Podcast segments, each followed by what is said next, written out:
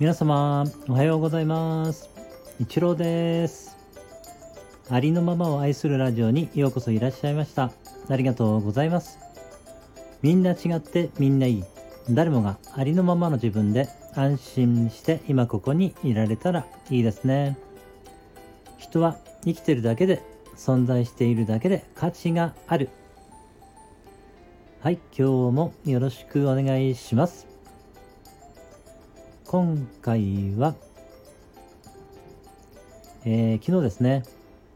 雲国際さんという方ご存知ですかね、皆さん。あの、一応、スピリチュアル系の人ということになるんですかね。あるいは、まあ、悟り系と言ってもいいんでしょうか。非人間と言ってもいいのかもしれませんが、えー、すごくですね、えー、説明が上手でですね、あの、えー、なんか私がいないということをですね、説明してくれてるんですけれども、あの YouTube でね、結構、あの説明されてて、あと、全参画っていうね、コミュニティがありまして、まあ、私はあのそこに、まあ、まあ、入会していて、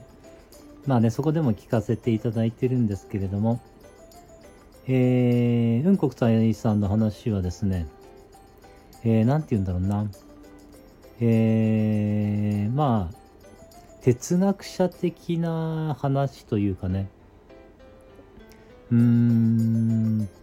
こう、わかりやすくね、えー、話してくださっていて面白いなと思ったんですけれども、えー、その中でね、一つ、えー、あ、これにいいなというか、ああ、そうなんだっていうのがね、わかりやすかった話で、えー、まあ、雲国際さんは、なんて言うんだろうな、死はないというか、えー、まあ、肉体的なね、死はあったとしても、なんて言うんだろうな、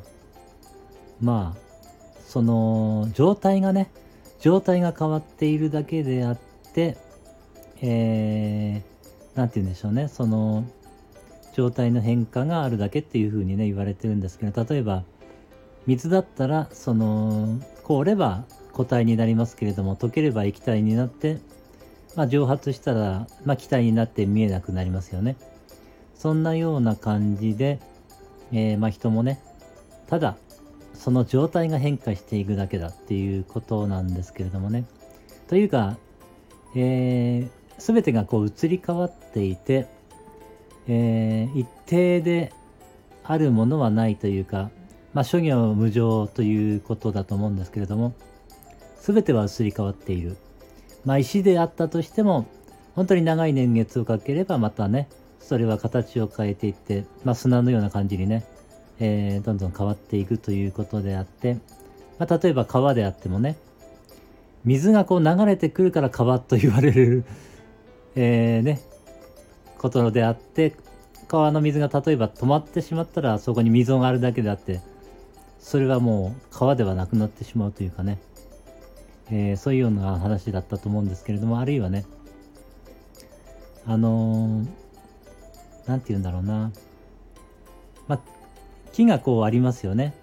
そして木がこうあって、そこにはこう葉っぱがね、生い茂っていて、その、なんて言うんだろうな、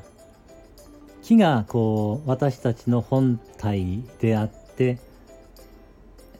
えー、葉っぱがね、その現れというようなね、感じで話されていてね、葉っぱが肉体、一人一人の肉体みたいな感じでね、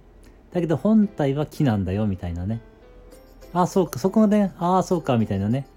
そんな感じがしたんですけれども、えー、まあそこから、うーん、まあ命は一つしかないというふうにも言われてるんですけれども、その木がね命であって葉っぱがまあ一人一人の人間みたいなねそんな表現をされていてね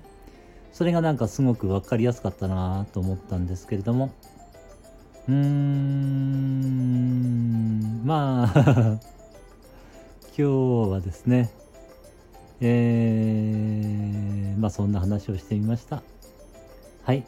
今日もありがとうございました。今日も一日皆様の人生が愛と感謝に満ち溢れた素晴らしい一日になりますように応援しています。ありがとうございました。ではまた。